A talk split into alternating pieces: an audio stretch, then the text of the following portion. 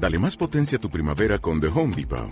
Obtén una potencia similar a la de la gasolina para podar, recortar y soplar con el sistema OnePlus de 18 voltios de Ryobi desde solo 89 dólares. Potencia para podar un tercio de un acre con una carga. Potencia para recortar el césped que dura hasta dos horas. Y fuerza de soplado de 110 millas por hora. Todo con una batería intercambiable. Llévate el sistema inalámbrico OnePlus de 18 voltios de Ryobi. Solo en The Home Depot. Haces más. Logras más.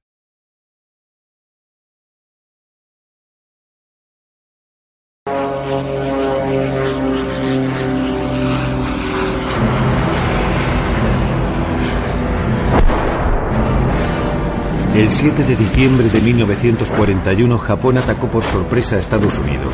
Los aviones japoneses destruyeron gran parte de la flota americana anclada en Pearl Harbor. Los servicios secretos americanos fueron incapaces de prever este desastre. Y lo que es peor, el FBI no tomó en serio las advertencias de un doble agente soviético acerca de la operación.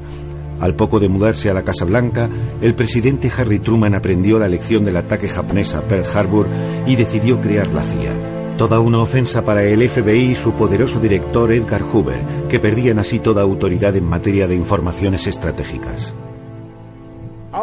Es una historia terrible que comenzó en la década de los 40. Harry Truman le dijo a Edgar Hoover que le retiraba la responsabilidad del espionaje en el extranjero. Harry Truman no quería que la CIA se convirtiese en un anexo del FBI, ni que las dos agencias se fundiesen en una única organización. Le recordaba a la Gestapo y al KGB. Truman creó la CIA a regañadientes para desesperación nuestra.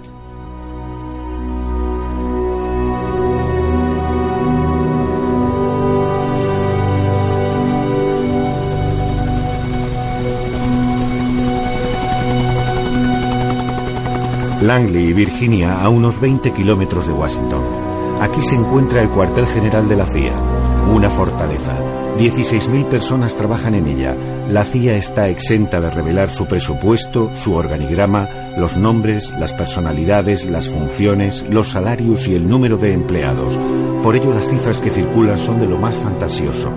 Se sabe que sus efectivos han pasado de 35 personas en el momento de su creación a las cerca de 100.000 actuales y su presupuesto de unos cientos de miles de dólares a 28.000 millones.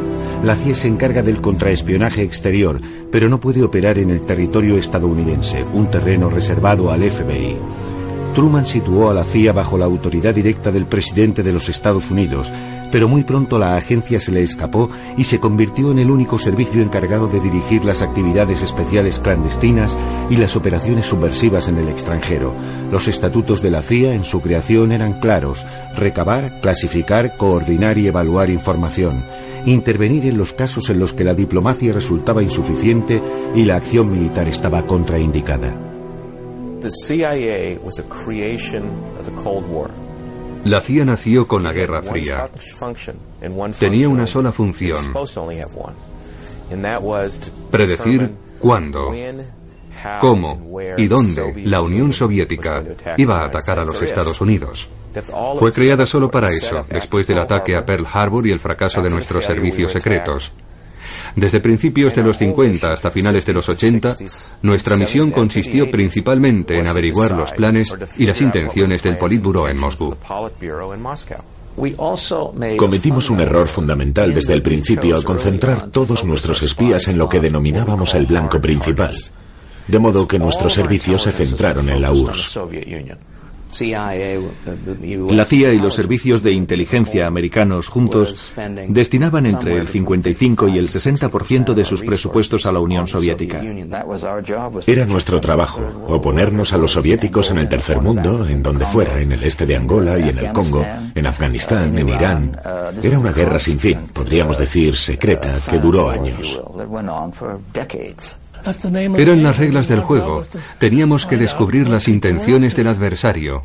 La mejor forma de hacerlo era infiltrarse en sus organizaciones, situar dentro a un agente nuestro o captar a uno de los suyos. Eran las reglas del juego y nosotros las seguimos. Tomamos el camino equivocado desde el principio al intentar traer a Estados Unidos al mayor número posible de ex-nazis. En 1943, Allen Dulles, futuro director de la CIA, fue a Suiza para iniciar unas negociaciones secretas con algunos dirigentes nazis. Ya había habido algunos contactos con el general Reinhard Gellen, responsable de los servicios secretos hitlerianos, Otto von Bolswing, la mano derecha de Eichmann, y Klaus Barbie. Todos criminales de guerra. La CIA les contrató después de la capitulación. Allen Dulles, un abogado de Wall Street, tenía como cliente principal a la Standard Oil, una de las compañías que negoció con los nazis durante la guerra. América se vio literalmente infestada de nazis después de la Segunda Guerra Mundial. Era el precio que había que pagar para recuperar los cerebros alemanes. Fue el primer error. El segundo fue creer que podíamos intervenir en asuntos ajenos y derrocar algunos gobiernos con nuestro dinero, utilizando nuestra influencia con determinados clanes. En 1953, en plena Guerra Fría, Allen Dulles fue nombrado director de la CIA. Con su llegada se multiplicaron sin cesar las operaciones especiales y secretas.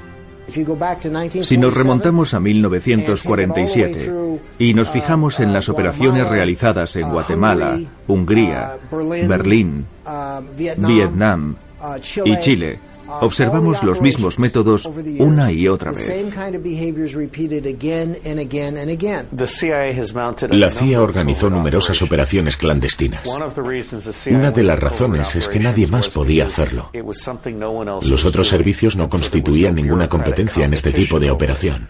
Otra razón es que los presidentes americanos enseguida comprendieron que podían utilizar esta arma secreta sin tener que dar explicaciones ni rendir cuentas a la población. La situación fue cambiando con el paso de los años. Con Eisenhower e incluso los primeros años de Kennedy, había mucha más disciplina y discreción. Por aquel entonces, la CIA intervenía realmente en Irán o en Guatemala. Pero la población no estaba al corriente de estas operaciones porque quienes las conocían no hablaban de ello. Allen Dulles organizó en mayo de 1953 la Operación Ajax, el primero de una larga serie de golpes de Estado totalmente dirigidos por la CIA. En Teherán, el primer ministro iraní Mossadegh acababa de decidir la nacionalización de la anglo-iraní Oil Company. Los británicos organizaron un embargo internacional contra Irán, sumiendo al país en el caos. Pero las compañías petroleras anglosajonas que abandonaron el país consideraron que esta medida era insuficiente y presionaron al primer ministro inglés para que pidiese ayuda al presidente Eisenhower para deshacerse de Mossadegh. Al-Andales organizó su derrocamiento y el regreso al poder del joven Shah Reza Pahlavi que dirigió el país hasta su caída 25 años más tarde. No fue un golpe de Estado perfectamente organizado, más bien fue algo impreciso. ¿Saben quién estaba detrás de todo esto? British Petroleum.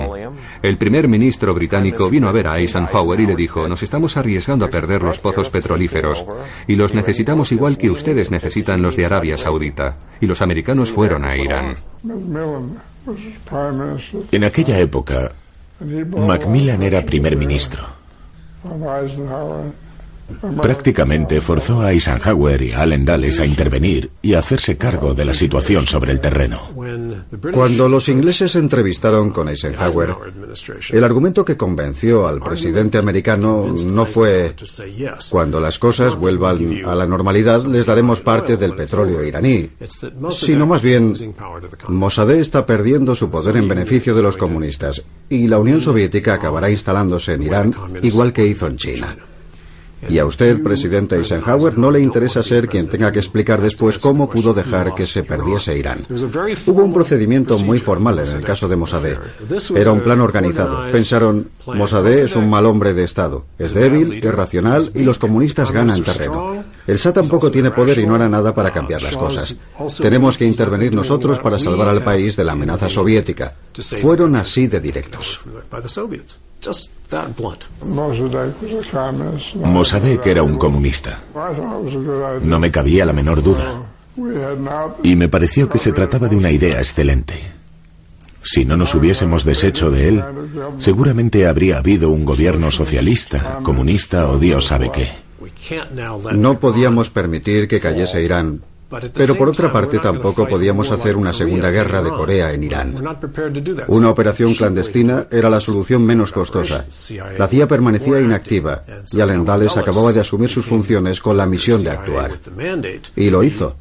Según él, la forma menos costosa de mostrar que éramos una gran potencia era derrocar a algunos gobiernos confiando el trabajo a la CIA. El éxito fue tal que pensaron que tenían que hacer lo mismo en Guatemala y en otros países. Era lo más sencillo. Si era inmoral o no, eso les daba igual. En junio de 1954, el nuevo presidente de Guatemala, Jacobo Arbenz Guzmán, decidió repartir entre los campesinos más pobres del país unas hectáreas pertenecientes a la multinacional americana United Fruit e instaurar un impuesto para las exportaciones. Guatemala era el primer productor de bananas y de frutas tropicales del Caribe. Era su único recurso, pero todas sus tierras, toda su economía estaban en manos de United Fruit. Cuando Guatemala impuso un modesto impuesto sobre las bananas, la sociedad United Fruit solicitó la intervención del gobierno americano para provocar la quiebra del país. United Fruit mantenía una estrecha relación con algunas personas de la Casa Blanca y del Pentágono. Tenía mucha influencia en el gobierno americano y estaba en situación de pedirle el derrocamiento de Arbenz. Pasaban del socialismo al comunismo y nosotros teníamos que oponernos. Había dos bandos, United Fruit y el comunismo y Jacobo Arbenz estaba en el lado equivocado. En una reunión del presidente Eisenhower, Allen Dulles y su hermano John Foster, que dirigía el Departamento de Estado, se fraguó un auténtico golpe de Estado. Los hermanos Dulles, que poseían el bufete jurídico más importante de Wall Street, ocupaban los dos puestos más importantes del gobierno de Eisenhower, Asuntos Exteriores y la CIA. Además, Allen Dulles, número uno de la CIA, formaba parte también del Consejo de Administración de United Fruit. Dos hermanos, uno a la cabeza de la CIA y el otro, el número uno del Departamento de Estado, con una empresa familiar trabajando para United Fruit en América Latina. Allen Dulles dirigía su propia CIA desde su despacho del número 44 de Wall Street. Tienen que entender una cosa, se trataba de espionaje, pero solo para conseguir negocios y apoyar a las firmas americanas en el extranjero. Los presidentes descubrieron que podían ganar dinero ofreciendo los servicios de la CIA a sociedades privadas. La CIA depuso a Arbenz Guzmán que abandonó el poder y en su lugar colocó a una junta militar dirigida por el general Castillo Armas. La primera medida que tomó Castillo Armas fue poner fin al proyecto de reforma agraria que amenazaba los intereses económicos de los Estados Unidos y de United Fruit. Sin duda es una de las peores cosas que han hecho la CIA y el gobierno americano. El gobierno americano y la CIA son responsables del genocidio que cometieron en Guatemala las personas que ellos habían puesto en el poder para no tener que pagar un débil impuesto sobre las bananas. Pusieron en el poder a una dictadura militar que mató a cientos de miles de personas en 40 años en Guatemala. Todo el mundo cree que la intervención contra Arbenz era una operación perfectamente organizada y que el derrocamiento de Mossadegh era un plan muy elaborado. Pero en ambos casos fue un golpe de suerte. Estados Unidos manejaba el mundo como si fuera la película El Padrino. Su política exterior era de una arrogancia increíble. En 1960 el Congo belga consiguió la independencia. El primer ministro era el líder de la izquierda, Patrice Lumumba. Estados Unidos ansiaba los inmensos recursos mineros del país. Lumumba solo estuvo dos meses en el poder. Era un mal ejemplo para el resto de África. Era inaceptable. A partir de ese momento la suerte estaba echada. Había que derrocarlo. El 18 de agosto de 1960 hubo una reunión. Y Eisenhower dio a entender que le gustaría que le desembarazasen de Lumumba. Yo estaba en la embajada y sugerí que podíamos desposeer a Lumumba del cargo de primer ministro. Pero en esa reunión del Consejo de Seguridad Nacional, Allen Dulles creyó entender que le daban carta blanca para derrocar a Lumumba. Y eso es lo que hizo. Habían dado orden de intentar eliminar a Lumumba. Hicieron llegar un dentífrico envenenado al responsable de la agencia en el Congo, pero no quiso utilizarlo. Nuestros agentes no estaban dispuestos a implicarse en un asesinato. Entonces propuse una solución política, pero en Washington pensaron que otro tipo de intervención sería más apropiado.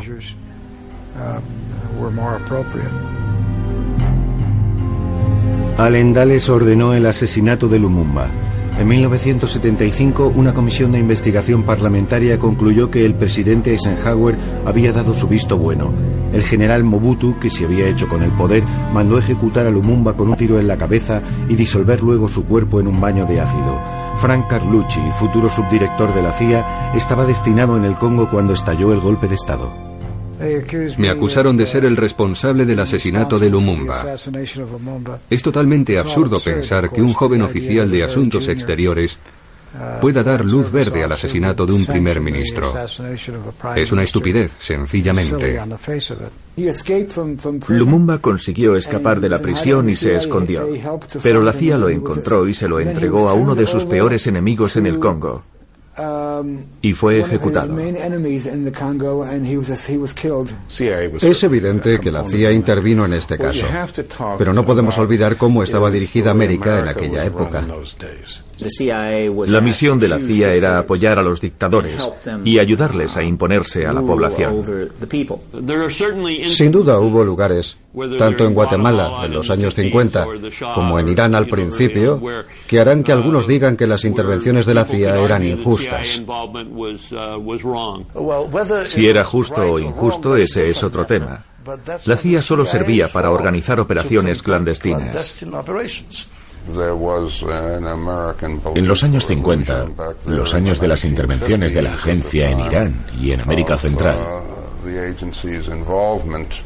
la CIA creía que podía hacer lo que quisiera en todo el planeta.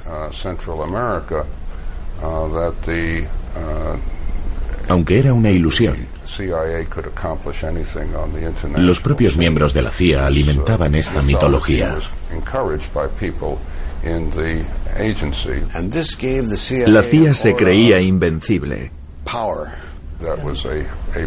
El problema es que a la larga acabaron creyéndose su propio mito. Consiguieron mantener su influencia, su presupuesto y su poder, porque podían asegurarle al presidente de los Estados Unidos que cuando tuviese un problema, como último recurso, ellos podrían intervenir, derrocar el gobierno de un país y cambiarlo por otro. El principal problema es que los miembros de la CIA se lo creían de verdad. Pensaban que eran muy buenos en su trabajo. Pensaban que ese individuo, Castro, no podía ser más duro que los demás. Nos creímos que podríamos tratar Cuba como una simple república bananera, pero Cuba resultó ser más fuerte y más competente de lo que los burócratas americanos se imaginaban. Y nuestra, de todos, de los revolucionarios, de los patriotas, será la misma suerte y de todos será la victoria. En Cuba, Fidel Castro, tras expulsar al dictador Batista, nacionalizó las plantaciones de azúcar que pertenecían a americanos. Al día siguiente se inició la escalada. Fin de los préstamos a Cuba, ruptura de relaciones diplomáticas entre los dos países y acuerdo comercial entre Rusia y Cuba. Castro desafía a Washington y se une al jefe del Kremlin, Khrushchev. Era un ejemplo muy malo para el resto de los países de América Latina. Era inadmisible que una islita se rebelara contra Washington y declarase que dejaba de ser un país satélite. El día de la transmisión de poderes, el propio Eisenhower entregó a John Kennedy el informe Bahía de Cochinos, un complot organizado por Allen Dulles y Richard Nixon cuando estaba convencido de que iba a vencer a Kennedy en las elecciones de 1960. De este modo, Kennedy heredó un proyecto puesto a punto por la CIA para derrocar a Castro a través de un desembarco en Bahía de Cochinos. Dio su conformidad, buscaba una iniciativa. Le propusieron el plan Bahía de Cochinos y aceptó la idea. Kennedy acababa de ocupar el despacho presidencial. Le hablaron de la bahía de cochinos. No le gustaba, pero aún así lo aceptó y fue un completo desastre. La CIA envió al suicidio a 1.500 exiliados cubanos poco experimentados a la espera de que Kennedy, ante el desastre, se sintiera en la obligación de enviar como refuerzo al ejército americano. Pero Kennedy se negó y la operación fracasó. La CIA le atribuyó todo el fracaso de Bahía de Cochinos.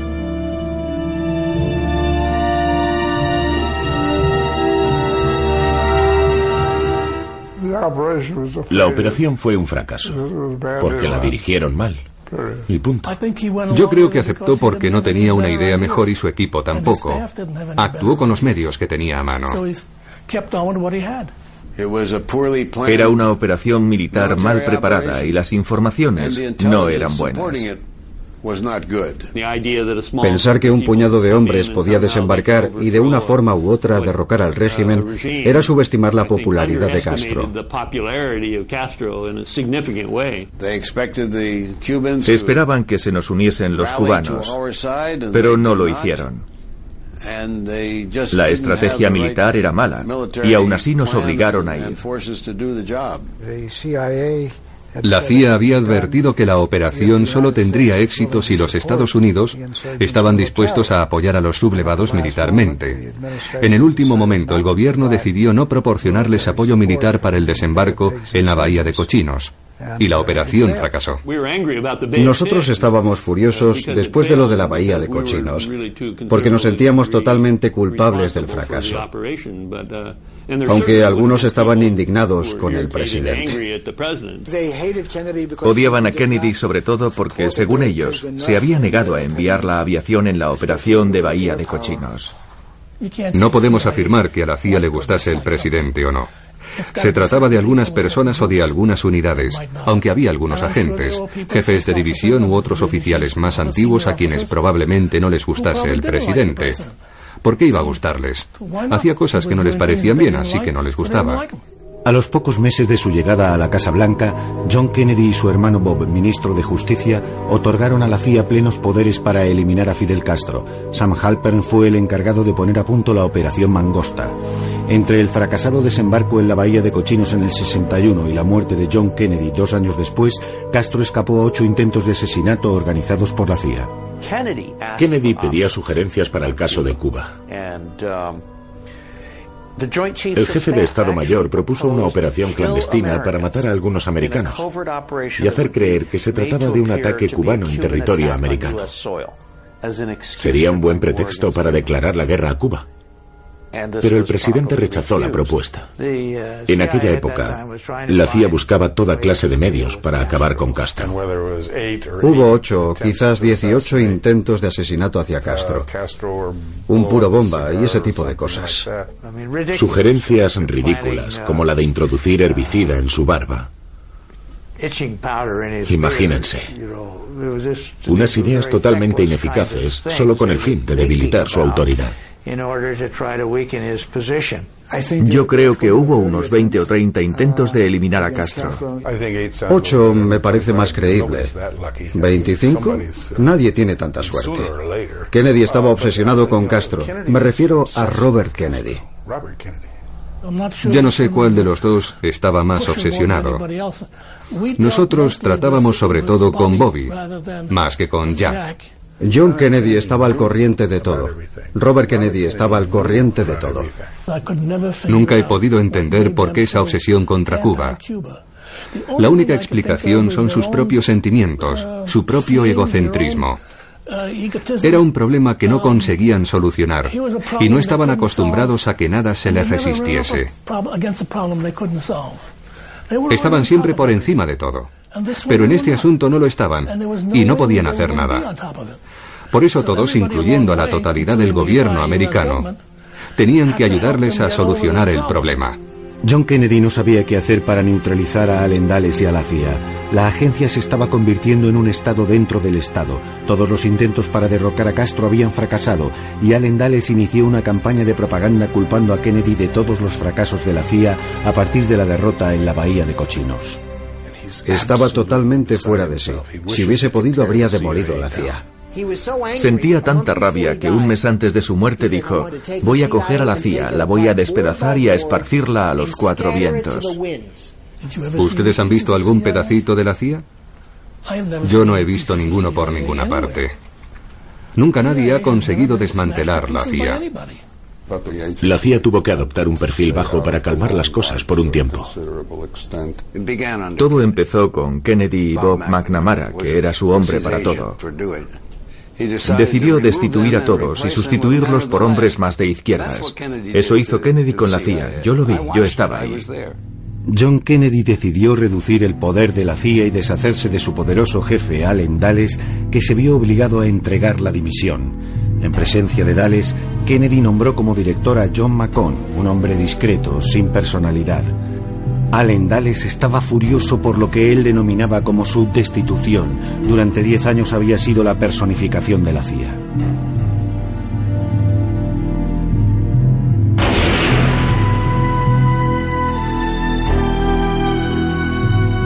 Al día siguiente del asesinato de John Kennedy, su hermano Bob se precipitó en casa de John McCone, el nuevo director de la CIA, para hacerle una sola pregunta.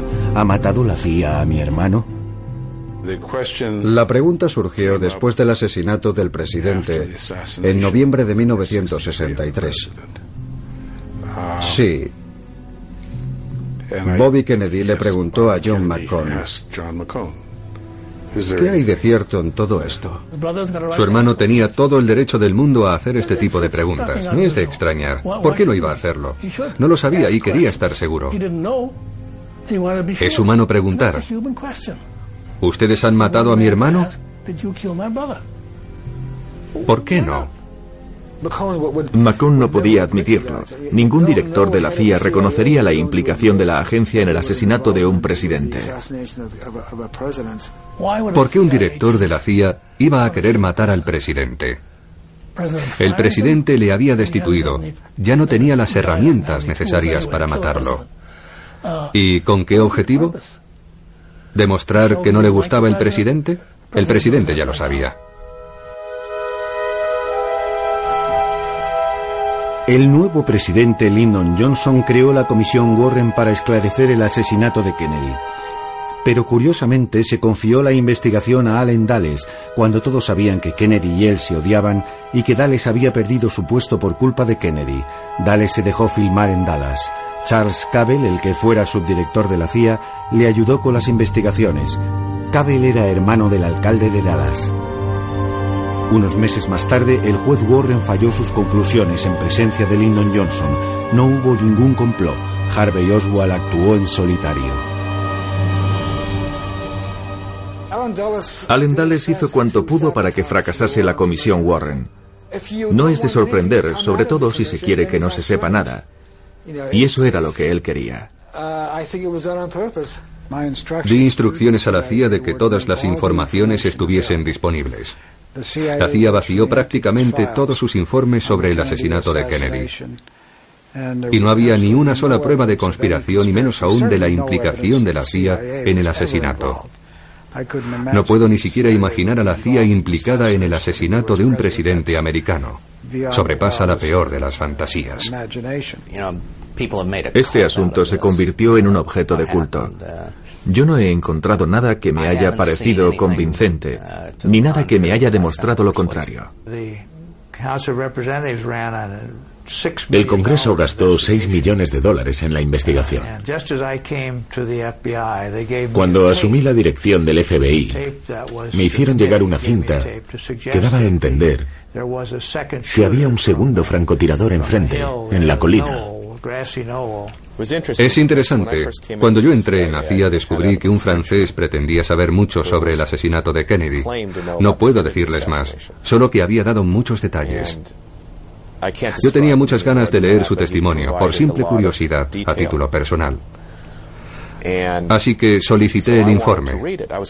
Me respondieron que era un informe clasificado top secret, muy delicado sellado con unas grandes cintas negras y que nadie podía consultarlo a excepción del director de la CIA o del responsable de operaciones.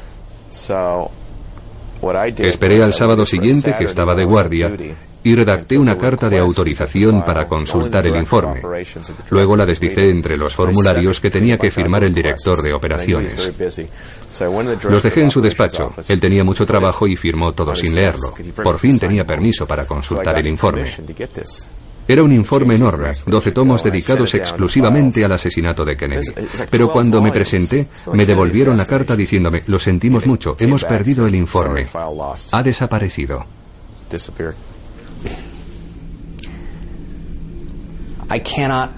He perdido la cuenta de todas las teorías del complot que he visto en los últimos años.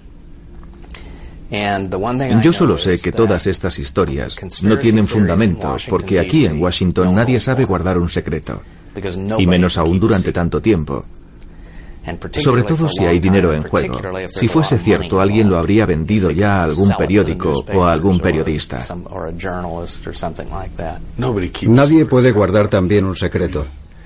Habría sido necesario que miles de personas, en el FBI, en la CIA, en el ejército, en el Pentágono, guardasen el secreto del asesinato de Kennedy. Lo cierto es que el asesinato de Kennedy sigue siendo el mayor secreto de América. No sabemos lo que realmente pasó. Meses después del asesinato de Kennedy, Lyndon Johnson puso en tela de juicio el plan de retirada de los asesores militares americanos en Vietnam, concebido por el desaparecido presidente. Le dijo a un general que se impacientaba, elíjanme y tendrán su dichosa guerra. En la guerra de Vietnam, nosotros éramos un tanto escépticos sobre la posibilidad de ganar una guerra de guerrillas contra el norte, mientras este siguiese siendo un santuario. En agosto del 64, la CIA montó un falso ataque norvietnamita contra un buque de guerra americano en el Golfo de Tonkin. Con esta agresión preparada pieza a pieza, Johnson tenía por fin un pretexto para multiplicar por 10 el número de soldados americanos que combatían en el sudeste asiático e iniciar los bombardeos contra Vietnam El buque americano Maddox ha sido atacado en alta mar en el Golfo de Tonkin. Se trata de una agresión deliberada. En ningún momento hubo provocación. Probablemente fue un falso ataque, sin duda nunca se produjo. Quienes iban a bordo del barco pudieron equivocarse por completo y creer que estaban siendo atacados. El capitán del barco envió un mensaje diciendo que no había visto nada, que tenía serias dudas sobre los mensajes precedentes y que creía firmemente en la posibilidad de que hubiesen luchado contra una alucinación. El Pentágono y la presidencia decidieron no tener en cuenta el último mensaje y utilizar el incidente del Golfo de Tonkin como pretexto para entrar en guerra. Fue el detonante de una decisión que iba a cambiar muchas cosas. Este acto indigno no hace sino aumentar la determinación de todos los americanos a comprometerse con el pueblo y con el gobierno sudvietnamita. Se utilizó como pretexto para intensificar la guerra. El incidente sirvió de justificación para otras acciones. Ahora sabemos que era mentira. En su momento se tenían dudas, pero las sospechas no se confirmaron hasta más tarde, cuando se descubrió que no había sido más que un pretexto, una historia inventada.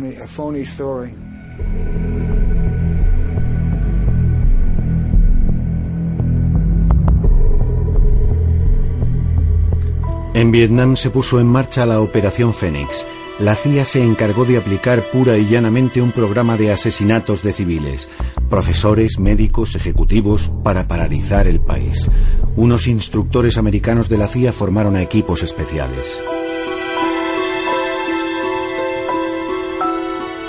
Para aterrorizar a la población, los escuadrones de la muerte firmaban cada asesinato. Después de cada acción colocaban una carta de la baraja, el as de picas a la vista en los cadáveres. La mayoría de las víctimas fueron torturadas antes de ser ejecutadas. William Colby, el responsable de la CIA que dirigía la operación, fue nombrado director de la agencia unos años más tarde. El objetivo de la Operación Fénix era destruir la infraestructura norvietnamita. Querían eliminar a cualquier persona que tuviera el mínimo contacto con el Vietcong. Era una operación clandestina que nos ordenaron cumplir para poner trabas a los esfuerzos norvietnamitas. Bill Colby estaba detrás de Phoenix, una operación que mató a muchos vietnamitas. Lo cierto es que no me apetece mucho remover este asunto. Bill se encargó de ponerlo a punto, de organizarlo. Era un dispositivo defensivo destinado a proteger nuestras operaciones.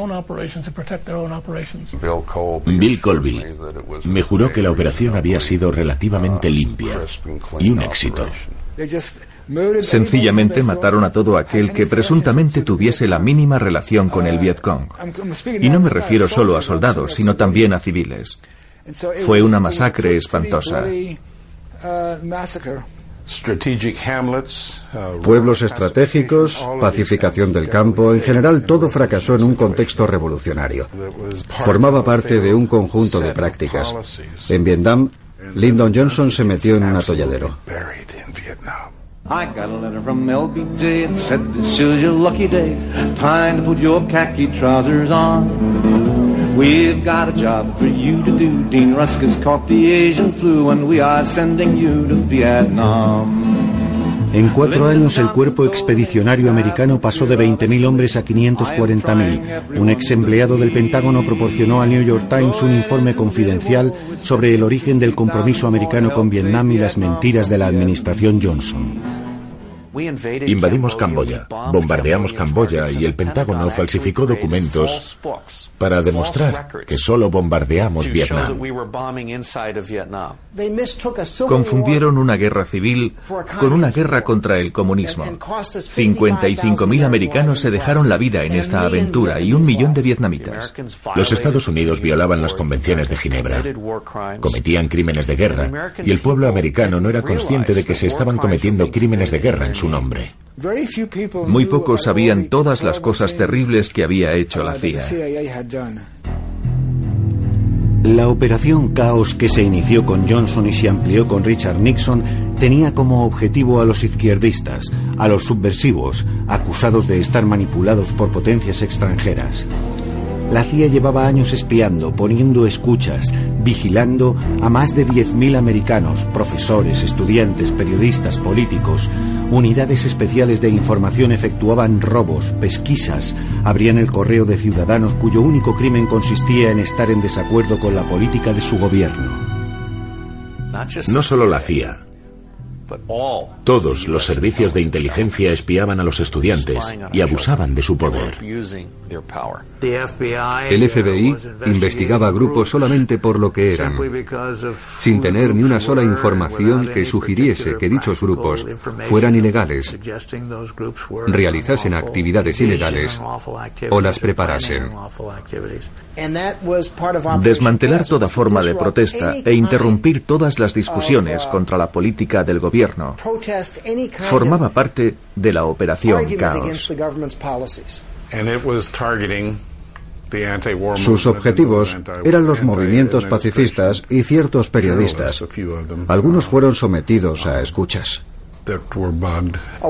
Muchas personas acabaron en el punto de mira de esta operación que consistía en redactar listas de enemigos potenciales, una acción que goza de una larga tradición en este país. Yo estuve implicado en la intercepción del correo. Cuando me convertí en director, suprimí esta práctica. Yo no creo que un servicio de información americano pueda tener como objetivo a los americanos. Existe una diferencia entre espiar a terroristas y violar la vida privada de sus propios ciudadanos. La CIA lo hizo por orden del gobierno Johnson, y quienes acusaron a la agencia habrían hecho mejor denunciando al presidente Johnson y a su administración. Espiar a tus compatriotas parece un comportamiento contrario a los fundamentos de la Constitución de este país. Sin embargo, fue una práctica corriente de Hoover, Van Demon y Nixon. Todos lo hicieron. Richard Nixon convirtió esta práctica en una de las bases de su política. Ese es el escándalo. Con Nixon vivimos un periodo en el que se burlaban las leyes. Y la CIA estaba implicada. El 17 de junio de 1972, en plena campaña presidencial, cinco hombres fueron detenidos en el edificio del Watergate disfrazados de fontaneros. Richard Nixon había encargado a unos exagentes de la CIA que inspeccionasen los locales del Partido Demócrata. El portavoz de la Casa Blanca ha calificado hoy el incidente de robo insignificante y ha negado su relación con el presidente. Cuatro de los detenidos eran cubanos residentes en Miami. El quinto, un exagente del FBI y de la CIA, trabajaba para crearon los servicios de seguridad del Comité Republicano de Reelección del Presidente. Empezaron a filtrarse informaciones sobre la relación entre la CIA y el robo del Watergate. Estaban implicados algunos agentes retirados que en el pasado habían trabajado para la CIA. Estoy consternado por este acto insensato e ilegal. Me he escandalizado al saber que unos empleados del Comité de Reelección están entre los culpables.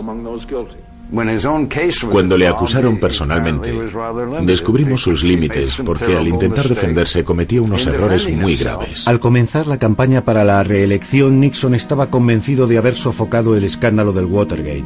Todos los sondeos le daban como vencedor con una cómoda ventaja pero angustiado por dos periodistas del Washington Post, Nixon pidió a Richard Helms, director de la CIA, que presionase al FBI para que abandonase la investigación y que le encubriese diciendo que los informes se habían realizado a petición de la CIA. Helms se negó.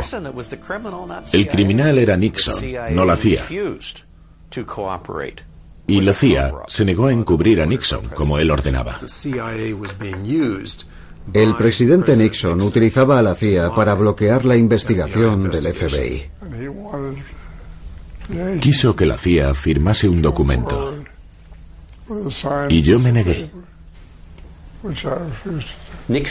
Nixon le pidió a Helms que lo hiciera, pero Helms le dijo que no, que la CIA nunca se vería implicada en el caso y que ellos nunca dirían que se trataba de seguridad interior. Y Helms perdió su puesto. Richard Helms, el director de la CIA más popular, era en realidad el peor. Todos le adoraban. Le llamaban el director Tefal, porque todo lo que era molesto le resbalaba, excepto Chile. En 1971 el candidato socialista Salvador Allende ganó las elecciones presidenciales en Chile. Fue demasiado para Nixon, que horrorizado vio carta blanca al director de la CIA, Richard Helms, para impedir que Allende asumiera su cargo. Es una fórmula periodística. Carta blanca. ¿Cuántas veces te dan realmente carta blanca? En cuanto a Allende, Nixon nos encargó que hiciésemos todo lo posible para que no accediese al poder. Y la CIA creó las condiciones necesarias para que el caos se instalase en Chile, un caos económico y social, con el fin de dar un pretexto a los militares para intervenir y derrocar al gobierno. Nadie habló de matar a Allende. Teníamos que intentar que abandonase el poder. Pero estábamos asociados a personas que deseaban la muerte de Allende.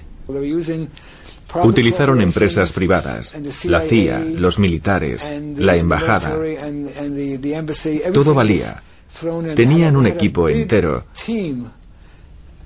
dedicado exclusivamente al derrocamiento de Allende.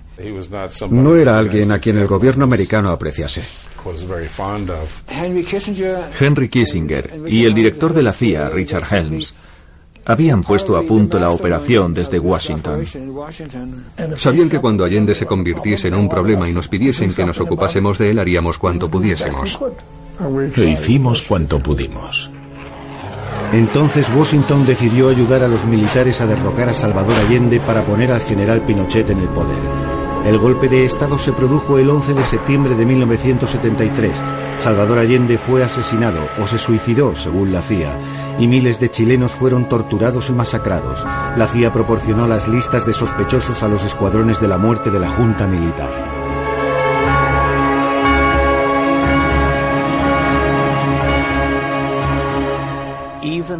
Incluso los agentes de la CIA más experimentados, personas con 20 o 30 años de servicio, no son todavía conscientes de la cantidad de asesinatos y operaciones clandestinas que la CIA ha podido cometer.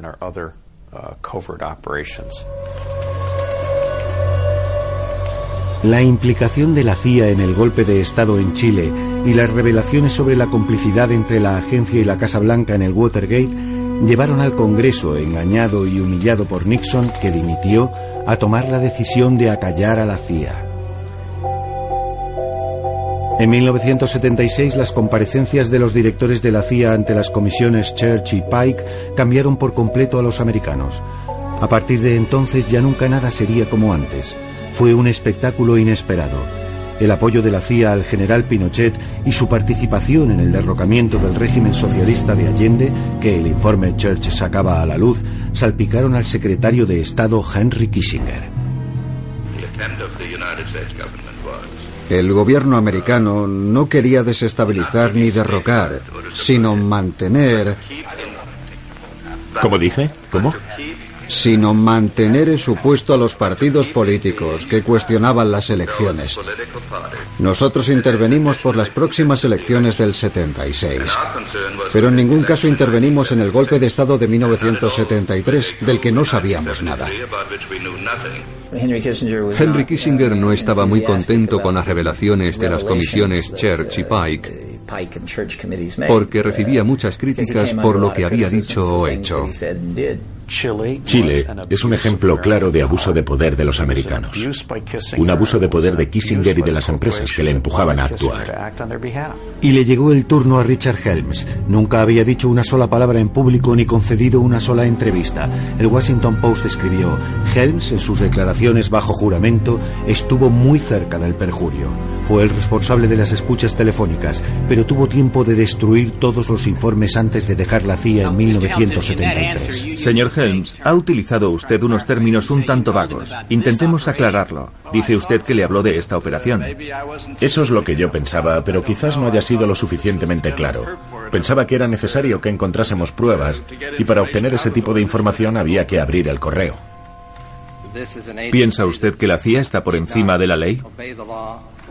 Nosotros solo intentamos hacer nuestro trabajo, proteger a nuestro gobierno y nuestro sistema de vida. Intento comprender cómo un programa como este ha podido durar 20 años.